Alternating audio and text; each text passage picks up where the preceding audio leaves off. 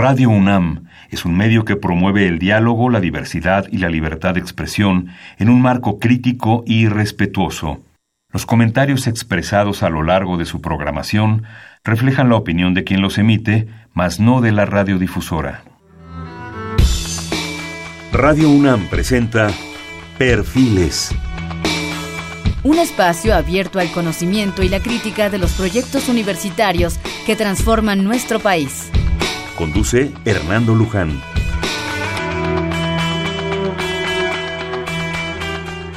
Muy buenas noches, amigos y amigas que nos escuchan a través de Radio UNAM. Bienvenidos a Perfiles, un espacio en donde conversan las mujeres y los hombres que día a día forjan nuestra universidad. A nombre de nuestro querido amigo el maestro Hernando Luján, que les deseamos lo mejor en, en, esta dificultad de salud que tiene. Vamos a tomarlo como una pequeña piedrita que va a superar el maestro Hernando Luján. Pues nos atrevimos a calzar este, este programa que, que siente una orfandad por su por la falta de la voz del maestro Hernando, pero con mucho gusto y con mucho compromiso y con la y con el profesionalismo del maestro Hernando Luján pues estamos aquí sustituyéndolo.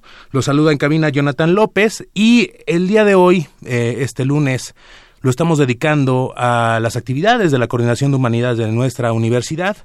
Y es un programa muy especial porque según por segundo año consecutivo, eh, la Coordinación de Humanidades a través de su programa editorial ha, ha propuesto una serie de presentaciones en el marco de la Feria del Libro del Palacio de Minería, que empieza este próximo fin de semana, este tradicional evento libresco ya en su edición número 39. Pero Vamos a hablar de los libros, vamos a tenemos los libros en la mesa, tenemos a dos grandes invitados, los vamos a enlistar.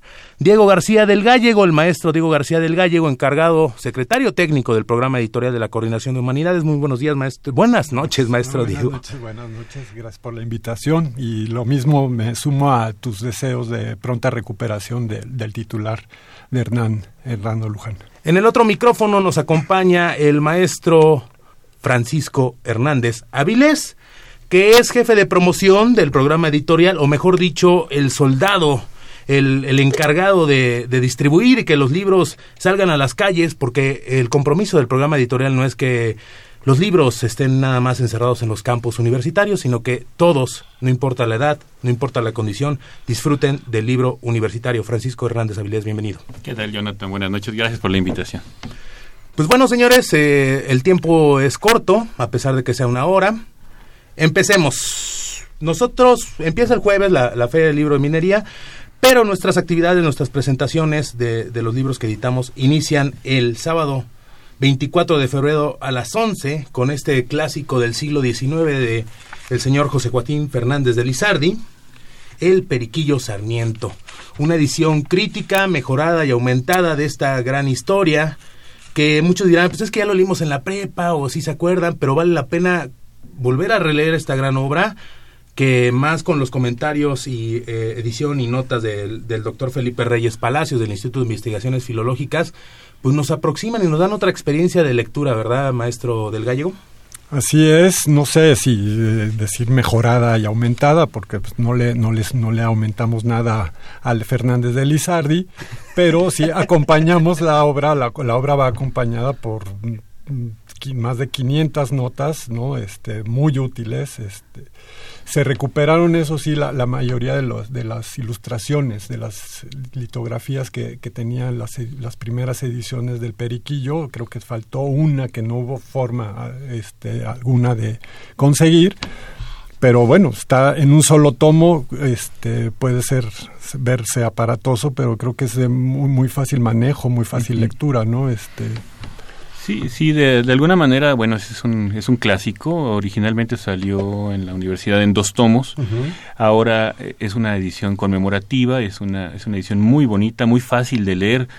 Que, y de hecho, bueno, pues es un libro casi de texto que, que en, de diversos niveles de bachillerato o de la universidad, pues es un libro que siempre se ha pedido. La, la de Perquillo Sarmiento, pues se considera la primera novela mexicana en, por algunas personas, entonces está llena de, cosas entretenidas, está, hay un pícaros, que hay, hay una, un retrato de la realidad mexicana del 19 fascinante. Entonces estamos muy contentos con este libro, la verdad. Se ha, tenido muchísimo movimiento, se ha, se ha vendido muy bien y es, es un honor, bueno, pues que ahora se presente en, en la Feria de Minería y sea nuestra primera presentación. Esta presentación se va a llevar a cabo el sábado 24 de febrero a las 11 horas en este magnífico espacio del Palacio de Minería que es la Galería de Rectores. Y cabe resaltar que leer el periquillo en esta edición conmemorativa es padre y es recomendable, tú lo sabes, este Francisco, por la cuestión de, de, la interdisciplinidad, de, de, que dicen el periquillo es una obra para literatura, las materias de, literatura, pero leer este libro implica historia, implica también cuestiones de, de, nuestro lenguaje, cómo ha evolucionado, del uso de las palabras, eh, cómo, cómo ciertas expresiones han durado casi 200 años en nuestro, en nuestro hablar. Y, yo me detengo mucho porque el autor Lizardi, eh, dentro el pensador mexicano, conocido también, habla en alguna en una parte del Periquillo Sarmiento como Sarmiento como, ah, el castillo de Chapultepec, ah, que hay como, del castillo de Chapultepec, pero dice, ah, bueno, arriba de un cerro hay como un castillo y no sé qué. Y leer las notas es fascinante porque entiendes muchas cosas que tú las ves ya muy cotidianas y muy emblemáticas y eso, pero que hace algunos años eran cosas como muy, ah, como muy normales, como muy simplonas. Entonces lo divertido de que, de que los chavos, principalmente los jóvenes, no le tengan miedo a, un libro gordo, sino al contrario, se lo devoren y lo disfruten, y más en, esta, en este libro del Periquillo Sarmiento, que no lo vean como una obligación, sino como un gozo. Así es. Mira, sí. bueno, perdón, creo que además en, en, esta presentación ya la probamos en este ciclo que tenemos en la Casa de las Humanidades de Viernes de Libros los presentadores ahora en minería van a ser prácticamente los mismos que estuvieron en ese viernes del libro dedicado al, Periquillo Sarniento, Gabriel Enríquez Hernández del Instituto de Investigaciones Filológicas, Mariano Osuna, que creo que es de la Facultad de Filosofía y Letras, y Felipe Reyes Palacios, que fue el que anotó, que conoce el especialista, y creo que aunque no, no, no, será este formato tan amable del viernes de libros, en el que en dos horas se conversa mm, y, da tiempo de, de, extenderse en todo, en, todos los detalles, esto será una presentación muy formal de 45 minutos con esas presiones que el Palacio de Minería nos pone, pero creo que pues, ellos se adaptarán y nos harán dar este pues, panorama de de la riqueza lingüística, histórica, ¿no? literaria que tiene el periquillo. Sí, y es muy interesante entender y, revalorar estas ediciones universitarias, ya que las notas, los, estudios preliminares, todas las referencias que dan eh, eh, sobre la historia, sobre las costumbres de nuestro México del siglo XIX, pues, la verdad es que son muy, sumamente atractivas. ¿eh? Y esta es la diferencia de la edición de la universidad con otras ediciones que también del Berquillo, pero que no tienen este, este apoyo para el lector, que es muy importante, ¿no? Y bueno, continuando, ya si, imagínense, sábado 24, ¿no? Llegando a gusto en el metro, caminándose y engentándose, porque es padre, es padre ejentarse en minería, se la van a pasar muy bien. Pero después, o sea, primero se avientan como permanencia voluntaria, como antes se hacía en, los cines. 11 horas el Periquillo Sarmiento y posteriormente, en punto de las 12 horas, igual en la galería de, de rectores, eh, la doctora Belén Clark, eh, Pamela Vicentino Bravo y Ana Laura Zavala Díaz del Seminario de Edición Crítica de Textos presentan otro volumen más de este estudio que han hecho durante años de la obra de José Tomás de Cuellar, de nuevo siglo XIX, y de este libro, bueno, de este universo que hizo José Tomás de Cuellar con la linterna mágica, una serie de historias magníficas de crítica y demás de este turbulento siglo XIX mexicano, eh, eh, en este libro que se llama Los Mariditos, el título oficial, Los Mariditos, relato de actualidad y de muchos alcances. Estamos hablando de un México de 1890, donde la cosa estaba tremenda, no sabíamos qué éramos, pero nos estábamos divirtiendo. Y José Tomás de Cuellar, que es una delicia, igual edición crítica. No se ponga nervioso, maestro Diego García del Gallego. José Tomás de Cuellar, este libro que tiene de bonito. Bueno, es otro, ya lo dijiste, creo que ya lo dijiste todo, ¿no? Este, habla de otros personajes que habría que definir quiénes son los mariditos. Ya en algún momento José Tomás de Cuellar escribió su ensalada de pollos y el pollo era un personaje así como galán, pero en, mal plan, ¿no? Y los mariditos, como dice José Tomás de Cuellar, es un, son seres precoces, eh, que, ¿no? que, le juegan que le juegan una mala pasada al tiempo, a la naturaleza y a la aritmética. Quiere decir que en un navío hacen, hacen tres mandados. Le juegan una mala pasada al tiempo porque llegan a viejos sin haber sido nunca jóvenes, a la naturaleza porque en una, es una, son una semilla embrionaria que se empeña en sembrarse para reproducirse sin esperar a que madure la pulpa de la fruta que la contiene. Y a la aritmética porque aprende logaritmos y se olvida de sumar y restar. ¿no? Este, son eso, los jóvenes que se casaban antes de tiempo. Entonces es una novela que trata de son dos parejas, Sergio y Rebeca, creo, y Ernesto y Rebeca, no me acuerdo el nombre de uno, y Pepe y Luz, creo, este, si mal no recuerdo, y pues todo lo que les sucede, ¿no? En, la prosa de José Tomás de Que es una cosa maravillosa porque estamos hablando de 1890, pero en 2018 ah, hay, claro, hay, algunos remanentes de esa vida. Claro, claro, esto se puede ver con, un relato de actualidad, como lo dice el subtítulo, ¿no? Sí, que, que es un poco la, la riqueza de Tomás de Cuellar el, los personajes arquetípicos del siglo XIX, que además son arquetípicos de nuestra sociedad mexicana actual. Es decir, hay mucho de lo que cuenta José Tomás de Cuellar de lo que pasa en la sociedad mexicana contemporánea. y, más presentado en esta, en esta colección tan bonita que es la Nueva Biblioteca Mexicana, que es una colección hermosa, bella, también de las más antiguas que tiene la universidad, y en donde se ha publicado pues una buena cantidad de títulos de, de José Tomás de Cuellar, que firmaba como Facundo, Facundo. ¿no? Era su seudónimo, ya en la, en la Coordinación de Humanidades hemos editado la historia de Chucho el Ninfo, Isolina el Exfigurante, Las Jamonas, Las Gentes que son así, Gabriel el Cerrajero y El Pecado del Silo, el pecado del silo Las Jamonas.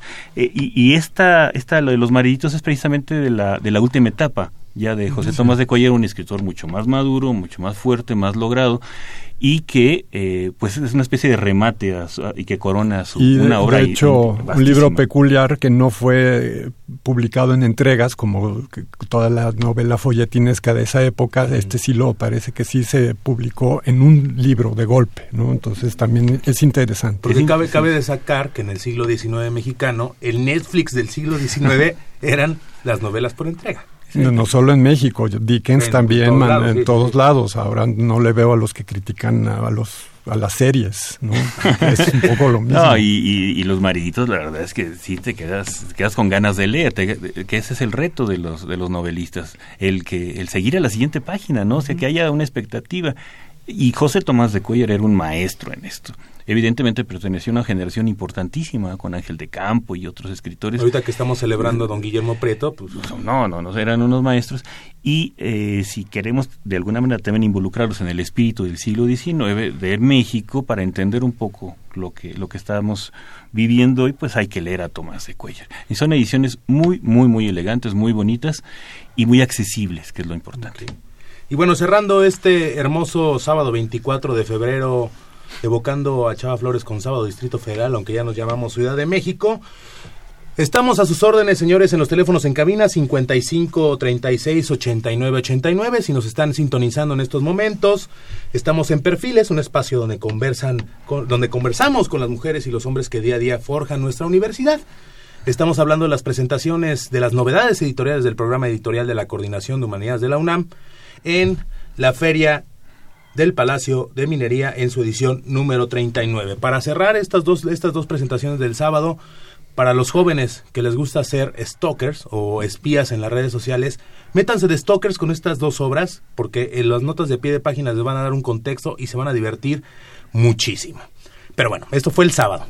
Domingo 25 de febrero, a las 11 horas en el Salón de la Academia de Ingeniería, se presenta yo creo que uno de los libros que, que, que, la, que la colección Nuestros Clásicos tenía que volver a sacar, nos lo pedían y nos lo pedían, este autor Anton Chekhov, si lo pronuncié bien, señores? Chekhov, Chekhov, Chekhov, es La Gaviota y el Jardín de los Cerezos. Y este es el momento, señoras y señores, prendemos los reflectores de esta cabina para que el maestro Diego García del Gallego nos ilustre con esta obra. Bueno, eh, creo que es interesantísima esta presentación que va el director de la colección, Hernán Lara Zavala, con David Holguín, que es director de teatro y es editor, porque es editor de Ediciones del Milagro que publican teatro, entonces creo que nos puede, sobre todo David Holguín, dar como un panorama que a mí me parece interesantísimo hablar de estas dos obras de teatro, en una de esas, no sé, no, no conozco, pero a lo mejor hasta las ha puesto o tiene intenciones de ponerlas, este y bueno, es que Chekhov es... Es un gigante. Sí, sí, sí, sí, es este, este, una traducción de este ya de Cooper, Lydia Cooper, ¿no? que tiene varias traducciones de, de Chekhov, de Tolstoy, de, este, de varios autores rusos y es muy, muy elogiada. ¿no? Entonces yo creo que, bueno, pues es interesantísimo obras que ilustran, digamos, esa decadencia del siglo XIX y el principio del XX, de la revolución industrial, los cómo se cocinaban las revoluciones sociales, cómo la gente pues empezaba como a deprimir en esta cuestión de cómo vamos a hacerle para recibir el siglo XX. Pero para los chavos, tú que tienes mucho contacto, Francisco, ¿por qué tienen que leer? El jardín de los cerezos y la gaviota. Bueno, es Anton Chekhov es, es uno de los escritores, de los cuentistas primero, de los narradores más importantes que ha habido en la historia. ¿Se acuerdan del decálogo que decía Horacio Quiroga? Lea a los maestros. Entonces, hay que leer a Maupassant, hay que leer a Edgar Allan Poe y hay que leer a Anton Chekhov, sin duda, ya que ellos son precisamente los grandes, los grandes cuentistas que pues lanzan mensajes entre las líneas de los personajes, entre las líneas de las situaciones, hay una, una, una lectura simultánea que pueden llevar.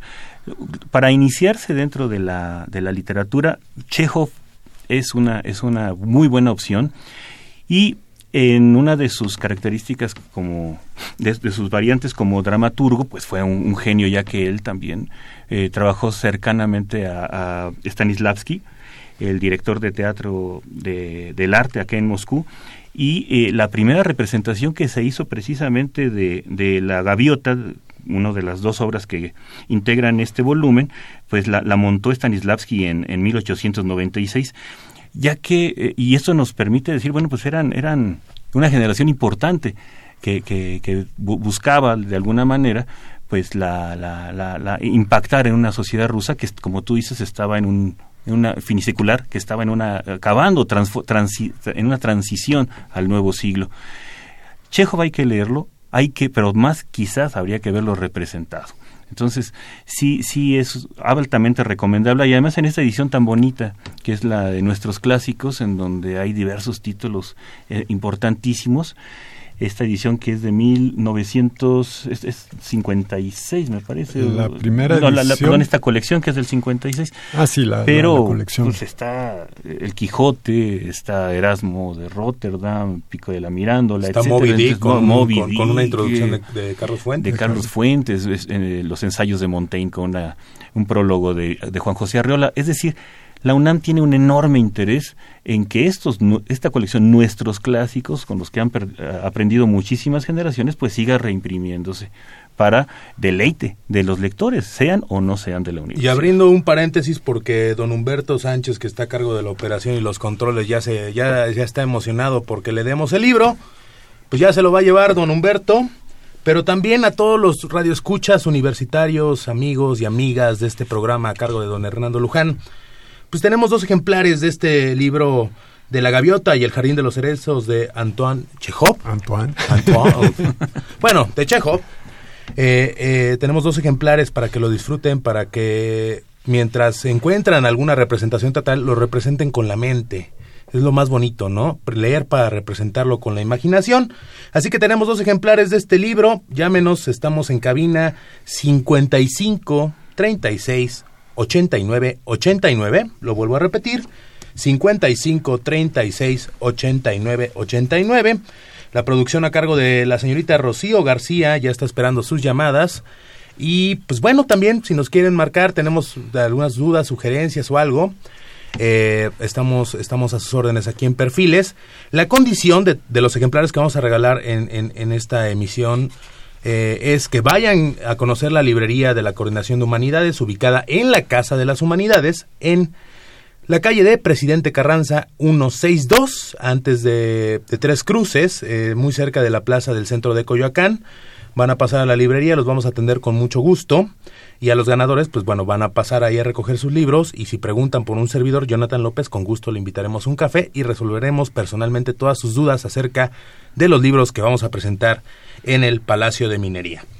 Continuando, eh, este domingo 25 de febrero, yo creo que una de las obras más emotivas, yo creo que por parte del equipo del programa editorial que, sacó eh, eh, a finales del año pasado, es este, es este, es este, esta obra de tres tomos del pensamiento filosófico mexicano del siglo XIX y primeros años del siglo XX, compilado por Carmen Romira, pero el prólogo y el director de esta colección, si no, si no estoy equivocado, el doctor Álvaro Matute, que yo creo que, que, recientemente falleció, pero que salió el libro y fue como amargo este lanzamiento porque perdimos al, doctor Álvaro Matute que tuvo mucha relación y mucha preocupación por, por, por, las, por las ediciones de estos libros y que, y que ahora con, con, con cierto sentimiento ¿no? de la pérdida de este gran, gran investigador, pues lo vamos a presentar como una especie también de homenaje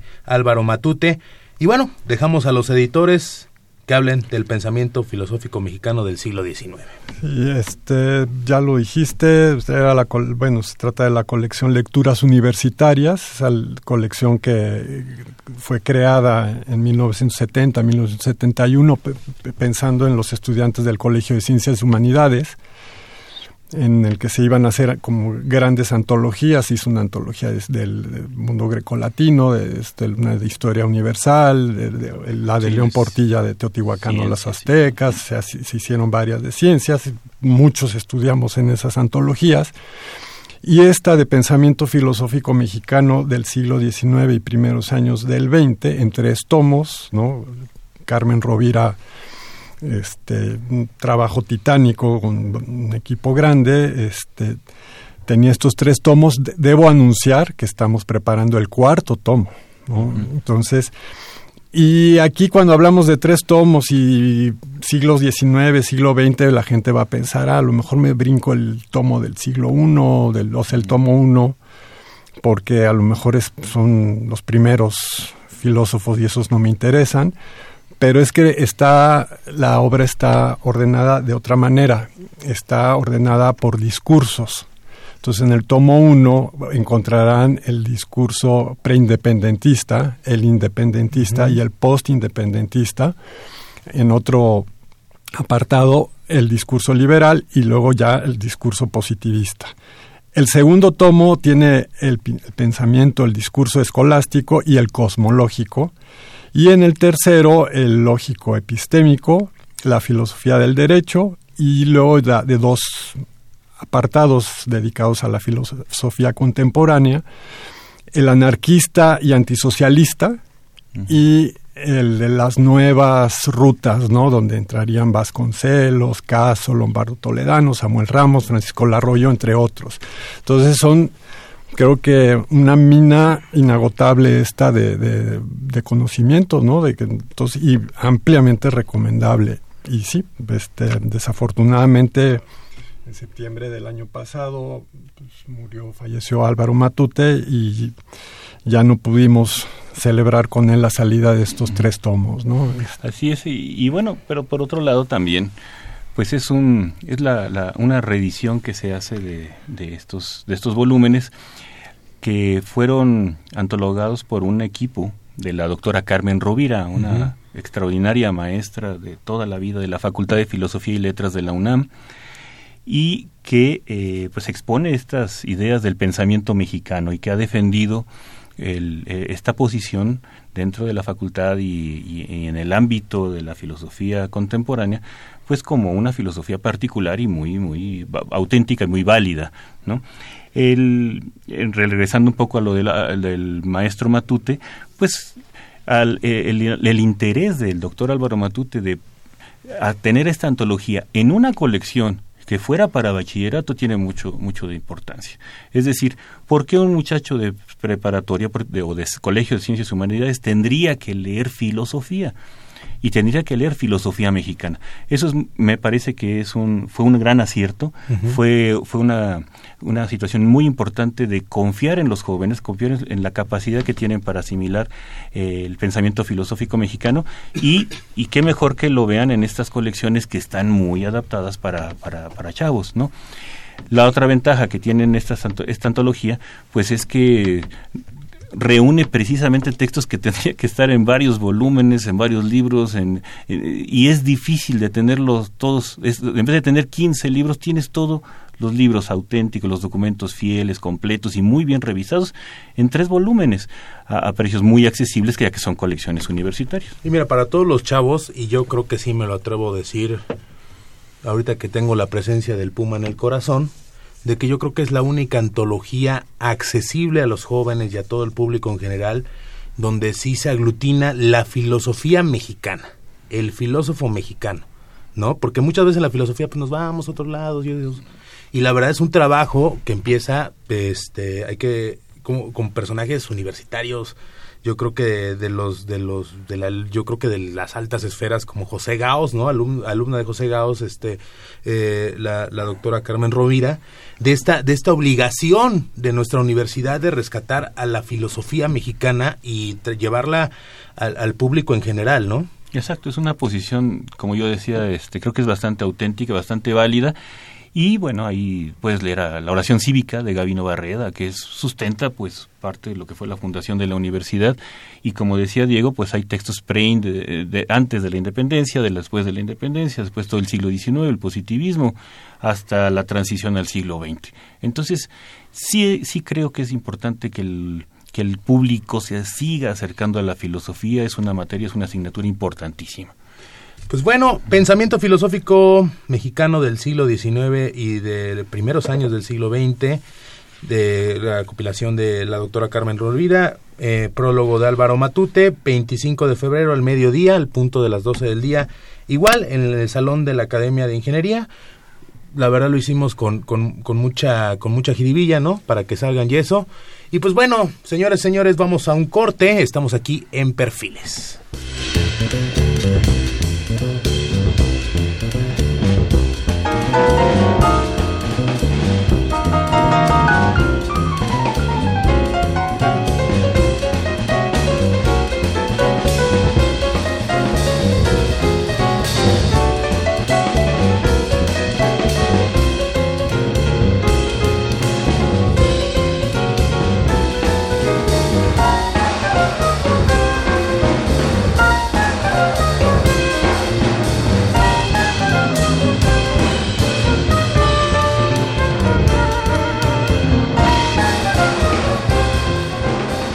Bueno, continuamos en perfiles después de este, este corte sincopado que la verdad ya no estamos entreteniendo, pero tenemos el tiempo y el tiempo es el peor enemigo en la radio.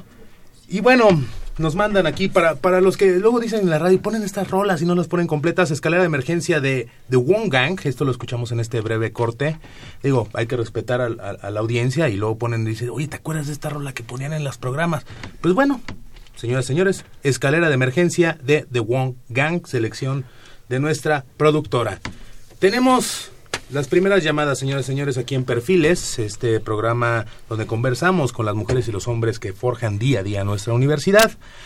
Ángel Cervantes de Cuauhtémoc, que y dice aquí que es de la Facultad de Filosofía y Letras, dice también la UNAM construye con sus académicos la Corte Internacional Anti ¿qué? Tabayuca, cuyo padrino fue el doctor Graue. Ah, ok, ok. Esta, si me pueden echar la mano, porque les agradecemos a la producción, pero también, ya saben que es lo rápido de, la producción, de que hay que escribir rápido las llamadas, pero ahorita lo leemos bien, con mucho gusto, mi queridísimo Ángel Cervantes, gracias por llamarnos. Josefina Cruz, un abrazo y mis mejores mis deseos de la mejor salud para el maestro Hernando Luján, para que se recupere pronto, además una felicitación para Jonathan y el programa que está dando muy interesante. Al contrario, muchas gracias a usted por escucharnos. Yo creo que en la radio se agradece más que nos escuchen. Mm, nosotros podemos hablar lo que quieran, pero el chiste, y más te vamos a agradecer, le vamos a agradecer, doña Josefina, que nos acompañe en el Palacio de Minería. Luego, Hilda San Román, Hilda San Román, que la conocemos de otros programas de perfiles. Saludos eh, a nuestra querida Radio Escucha desde Toluca. La familia San Román de Toluca le desea que se recupere pronto al, maestro Hernando Luján. Por supuesto, es, una, es un deseo común de todo este equipo de trabajo de perfiles. Este, discúlpame, Ángel Cervantes, en un momento leo bien tu llamada, nada más que la verdad, este, por la hora no tengo el don de leer letra de doctor. Esperemos que Ahorita aclaramos bien el asunto. Pero bueno, síganos llamando 55 36 89 89. teléfono en cabina. Eh, tenemos dos ejemplares de eh, El Jardín de los Cerezos y La Gaviota de Antoine Chekhov. Y bueno, pasó eh, el primer fin de semana de presentaciones del Palacio de Minería.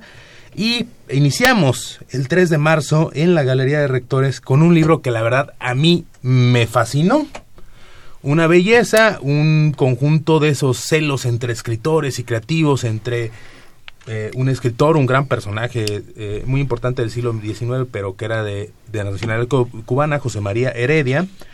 Eh, pero bueno, en conclusión, este libro rescata las primeras obras de teatro de este México postguerra, postrevolución de 1810 y es el Teatro Republicano de México, tres dramas rescatados del México independiente.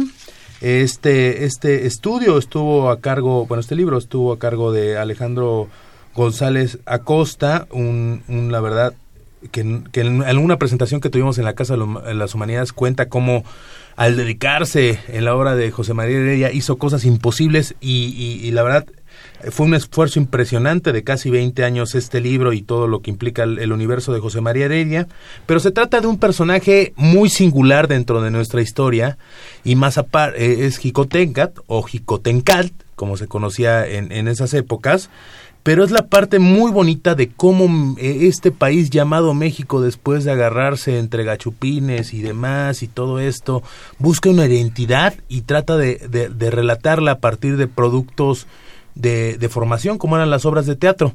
Entonces, este título es impresionante y qué mejor que nuestro encargado del programa editorial. No, vamos a empezar con Francisco Hernández Avilés. ¿Por qué los chavos de prepa y por qué los estudiantes tienen que leer un teatro republicano del, de, de, principios del siglo XIX? ¿Por qué Jicotenca? ¿Por qué la mortificación, diría? no, mira, yo creo que este, este, esta investigación, y es parte de lo que hace la universidad, es precisamente buscar lectores. Primero investigar, primero hacer el, meterse a los archivos, meterse a las diversas universidades y bibliotecas que hay en el mundo, que es mucho de lo que hace eh, Alejandro eh, González Acosta, de, de investigar, de saltarse hasta las trancas, nos contaba el, maestro que tuvo que casi raptar ahí uno de los manuscritos en una universidad en Estados Unidos, en Washington. No, no, no, en, una, biblioteca, en, en, España. En España, y entonces, pues ahí lo, lo vemos este, furtivamente buscando pero brincándose el balcón con el libro debajo del brazo para ir poder ir a fotocopiarlo, fotocopiarlo y devolverlo furtivamente. Esa es la pasión de un investigador. Y en el caso de este volumen que acaba de salir Teatro Republicano de México imagínense esta es una obra que a partir de un concurso que hubo en la ciudad de Puebla en que promovió el periódico que se llamaba El Baratillo, estamos hablando de 1828, convocan a, este concurso sobre, la, sobre el héroe Tlaxcalteca Jicotencal y, eh, y bueno, las, las, obras premiadas que resultan de este concurso pues son publicadas en ese en ese momento. Los, autores que no quizá no nos digan mucho pero bueno es importante José María Moreno y Buen Vecino José María Mangino y Mendíbil e Ignacio Torres Arroyo. Este libro está, puede ser muy interesante no solamente como eh, pues, representación teatral como dramaturgia sino también como historia es decir si uno quiere adentrarse desde el punto de vista del teatro, puede hacerlo. O si quieres conocer el México de 1828 y una manifestación cultural importantísima, el teatro del de, de, los años, primeros años de la independencia de este país, pues esto es una herramienta auténtica. Y aparte la voz, o sea, aparte, ahorita, si lo leemos en 2018 ya con un amplio margen de cómo era la vida prehispánica, de, de, las culturas mesoamericanas y etc, etc. Lo lees y era, y era realmente una construcción a partir realmente de la imaginación casi casi como una narración ahorita que estamos en la radio casi casi como del mago Septién o sea de, de, pocas de pocas bases este de, estudios históricos le dan la voz a personajes como Jicotencat y lo ponen impresionante imponente unos diálogos hermosos una historia la verdad no les voy a contar ni ni ni ni, ni ahorita como está de moda los spoilers pero yo cuando lo leí la verdad eh, yo me imaginé la imagen de Jicotencat como de estos calendarios, ¿se acuerdan que tenían nuestras abuelas en las cocinas del, del, guerrero azteca todo fortificado y mm. demás? O sea, una cosa muy bonita y, es un gran documento de cómo la referencia, de cómo buscar una identidad como país y a partir de una formación, de, porque viene de, o sea, es es a partir del teatro para educar a las personas sobre la identidad de un país que se, recién se forma, pero que tiene bases a partir del teatro de evangelizador, que, que, que, tuvo muchos años eh, eh, eh, en esta colonia, en la, Nueva España. Entonces vale la pena y la verdad se lo recomiendo porque el doctor González Acosta es un gozo, es un gozo este, escucharlo eh, no es eh, no es como otras ocasiones que los investigadores pues, son muy enfocados en su materia y, y, a veces les cuesta mucho trabajo interactuar con la gente. A este señor, a este doctor que le mandamos un saludo, le encanta y se van a divertir con este libro. Sí, es una Hay que añadir que lo va a acompañar el doctor Germán Viveros, que es especialista también en teatro, ha, ha traducido para la Biblioteca Scriptorum Graecorum et Romanorum Mexicana, ha traducido las obras de Plauto, en cinco volúmenes, en dos volúmenes las obras de teatro, las comedias de Terencio, y ha traducido las tragedias de, de Séneca. Sí, el doctor Viveros es un sabio y es el que conoce el teatro mexicano de manera sí, También tiene un libro de, de, de teatro novohispano, entonces es un especialista en teatro que va a hacer el contrapunto con Alejandro González Acosta, entonces yo creo que esta presentación de la colección al siglo XIX dirigida por Vicente Quirarte. el doctor Vicente Quirarte. Este, va a ser, creo, divertidísima, apasionante. Así es. Y bueno, ya escucharon al maestro Diego García del Gallego hablar dentro de este libro del siglo XIX que se va a presentar el martes 3 de marzo a las 11 martes, horas. Martes, martes, Digo, el, pero, el sábado 3 de marzo a las 11 horas en esta galería de rectores. Ya empezó, ya, ya, ya escucharon estos nombres así como como sospechosos este, grecolatinos y demás, porque don Diego García del Gallego disfruta y le encanta esta colección que es la Biblioteca Scriptorum Grecorum et Romanorum Mexicana, conocida por todos los estudiantes universitarios como la Scriptorum, ¿no? Que se va a presentar el igual en esta misma galería de rectores el sábado 3 de marzo en punto del mediodía a las 12 con sus novedades y que la verdad pues es novedades y que y que la doctora Aurelia Vargas y equipo se ha esforzado en relanzar, digo, ya está muy muy bien ubicada la escritora dentro del ambiente universitario, pero le queremos dar ese punch de retorno como gran como gran titán de, nuestros, de nuestras colecciones, la Scriptorum, que va a presentar sus novedades el sábado 3 de marzo. Maestro Diego García del Gallego. Sí, se van a presentar dos libros, además con justicia salomónica le vamos a dedicar uno a los griegos y uno a los romanos. Entonces, por los griegos se va a presentar el primer tomo de poesía arcaica griega, siglo 7, 5 antes tomo uno dedicado a la poesía parenética. La parénesis es una es la exhortación, es como una amonestación, una exhortación, ¿no? Entonces son poemas, fragmentos de, poemas en los que hay exhortaciones a la guerra, exhortaciones políticas, ¿no? Eh, los fragmentos son de los poetas Calino, Tirteo, Arquíloco, Alceo, Minermo, Solón y Simónides. Es un estudio preliminar, versión notas y comentarios de Bernardo Berruecos Frank, que ya estuvo alguna vez aquí en, esta cabina, ah, que un programa que se le dedicó a esta colección. Entonces, bueno, este es una de de los libros que se van a presentar. El otro libro del, del autor romano de Publio Ovidio Nazón es Amores. Es un libro delicioso traducido por el doctor Quiñones Melgoza, este, del cual igual Francisco nos puede contar, porque él ya lo leyó y está fascinado con, con este, estos poemas. Este, tres, son tres libros ¿no? en uno. Sí, son maravillosos. Eh, está, cuentan el, el doctor Quiñones en la, en la vida de Ovidio que el padre de, Ovidio tenía mucho interés en que, este, que su hijo tuviera una formación, eh, vamos a decirlo, dentro del, del, campo del gobierno y que estudiara y escribiera cuestiones judiciales. Y Ovidio, obedeciendo a su padre, pues entró al gobierno romano. Sin embargo, se preocupaba mucho porque todo lo que escribía de términos judiciales le salía en rima y le salía, le salía en verso, ¿no? Entonces es, inevitable que yo sea un poeta.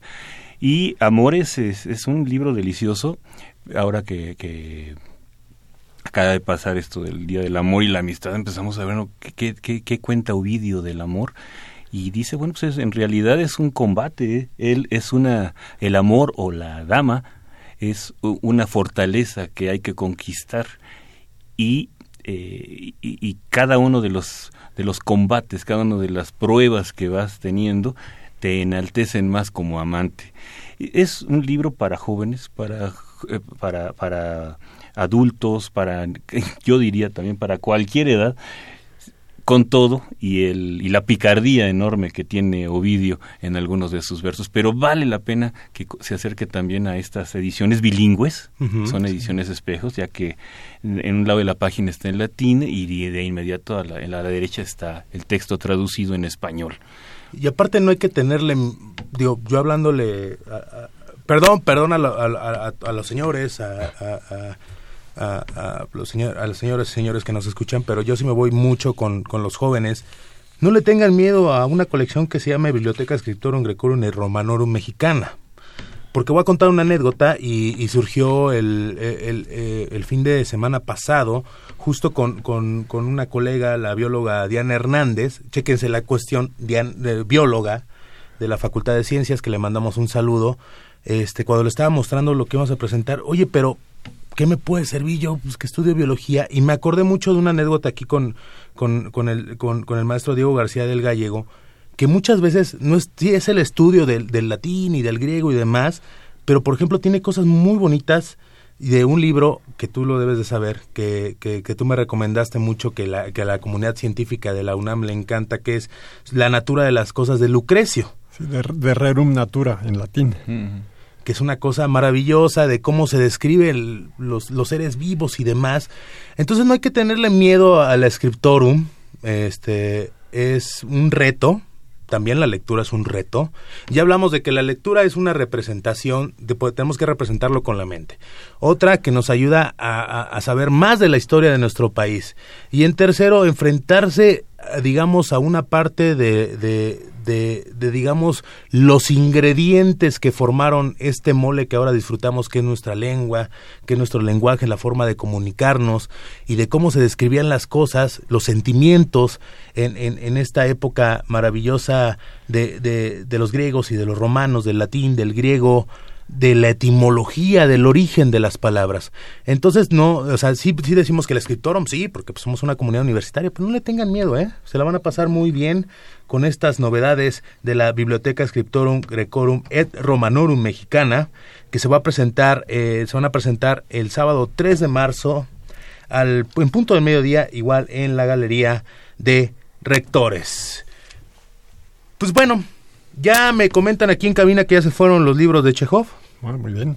Pero no se preocupen porque eh, este tenemos dos ejemplares igual del otro del siguiente libro que vamos a, les vamos a platicar les recuerdo los teléfonos en cabina 55 36 89 89 55 36 89 89 si vienen de regreso de su trabajo de la escuela y nos están escuchando están en su programa Perfiles, este espacio que conversamos con las mujeres y con los hombres que construyen día a día nuestra universidad. Estamos hablando de las, estamos platicando sobre las presentaciones de los libros del programa editorial de la Coordinación de Humanidades que se presentarán en la Feria del Libro del Palacio de Minería. Ya tenemos, digamos, ya este, abonando aquí, tenemos pendiente una llamada. Mm, ok, mira, como, como dato, como dato de, ya, ya tenemos aquí el comentario de Ángel Cervantes, nada más rápido de la Facultad de Filosofía y Letras. También la UNAM construye con su académico la Corte Internacional Antitabáquica o sea, antitabaco, cuyo padrino fue el doctor Graue, padre de nuestro director actual, y el también doctor Manuel Velasco Suárez, quien fueron directores honorarios del Instituto de Neurología y Psiquiatría. O sea, dentro del marco de las personas, ahorita como lo acabamos de anunciar, que son las voces que construyen nuestra universidad, pues aquí este datito de la historia de nuestra universidad. La señora Servín, desde la colonia San Rafael, en la delegación Cuauhtémoc, que se componga y se recupere el maestro Hernando Luján. Con gusto le vamos a pasar sus llamadas.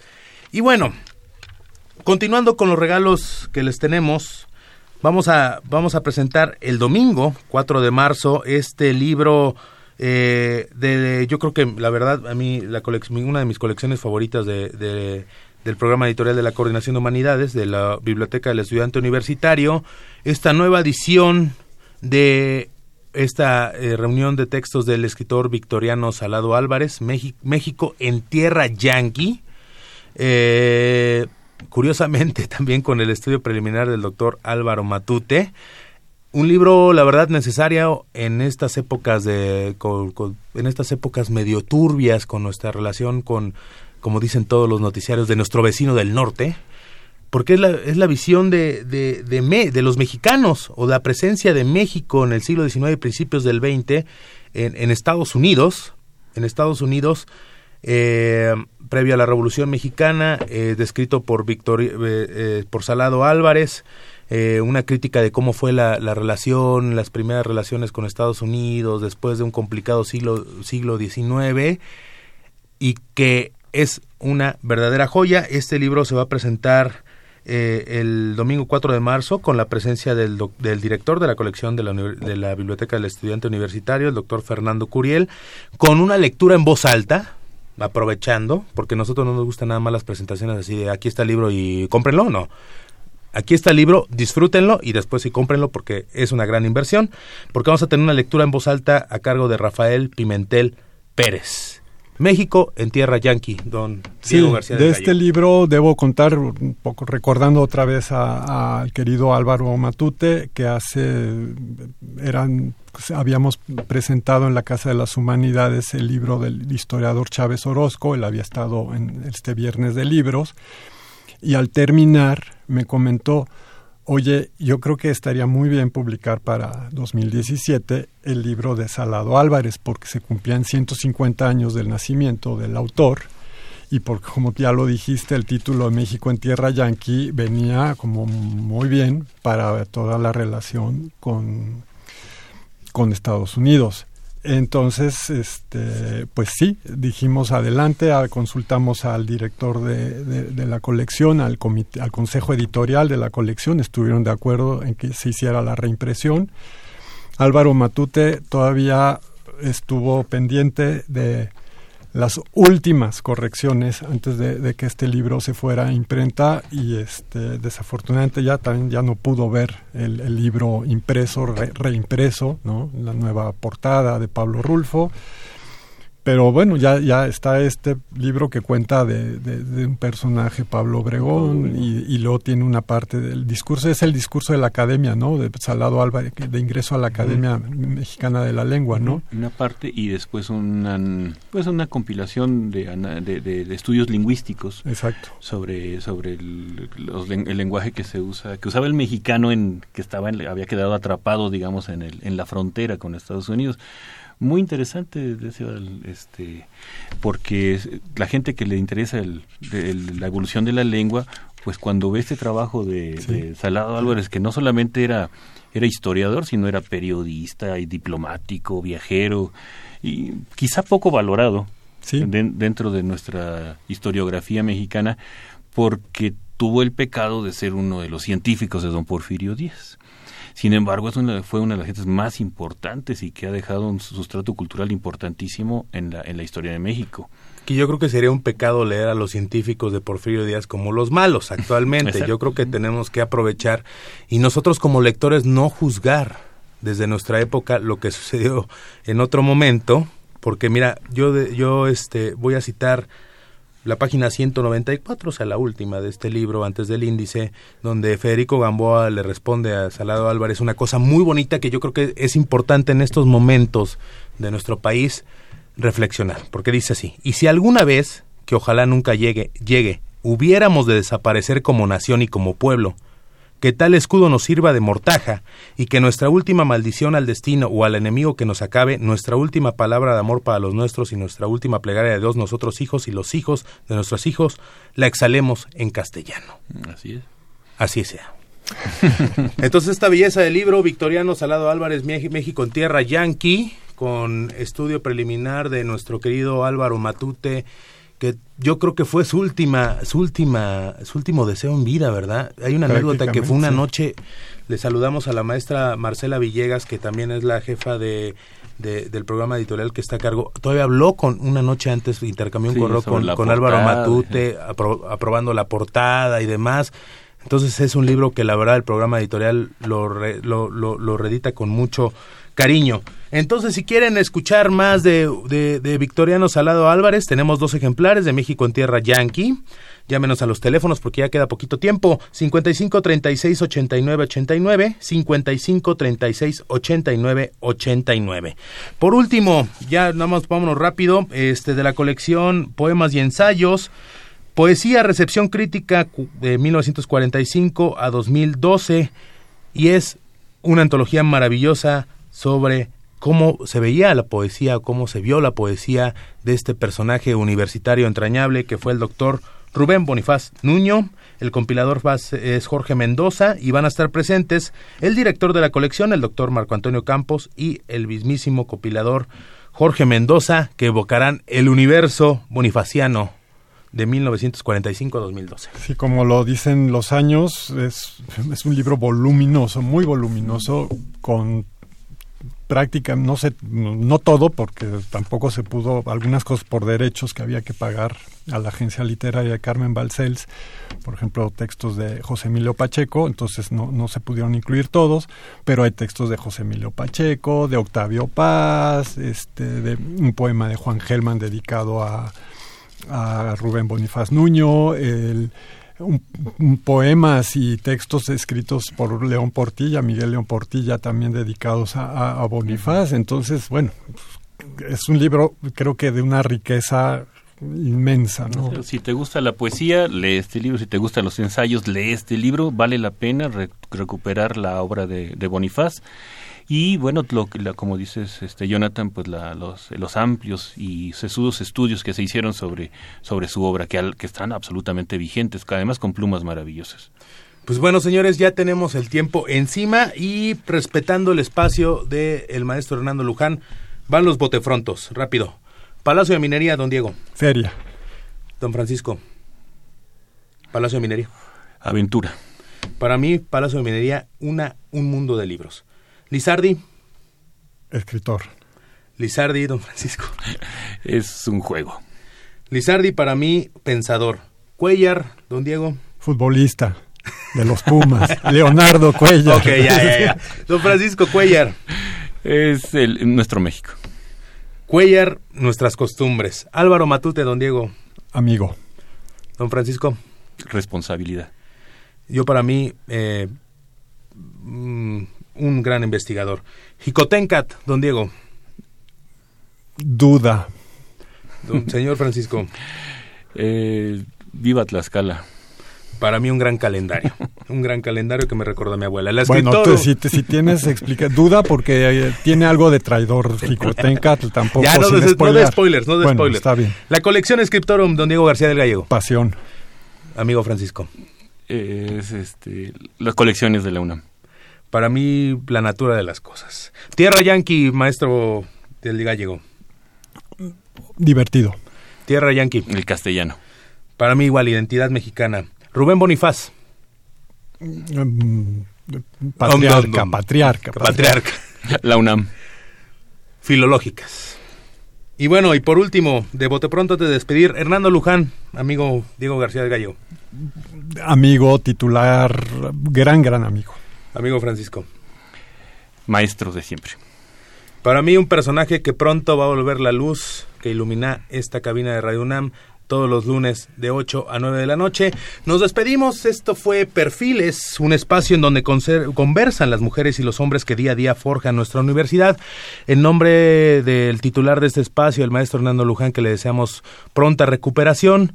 Me despido, yo soy Jonathan López Romo. Jonathan López Romo, se despide también el maestro Diego García del Gallego. Gracias, buenas noches. El maestro Francisco Hernández Avilés. Y nos vemos en el Palacio de Minería. Muchas gracias.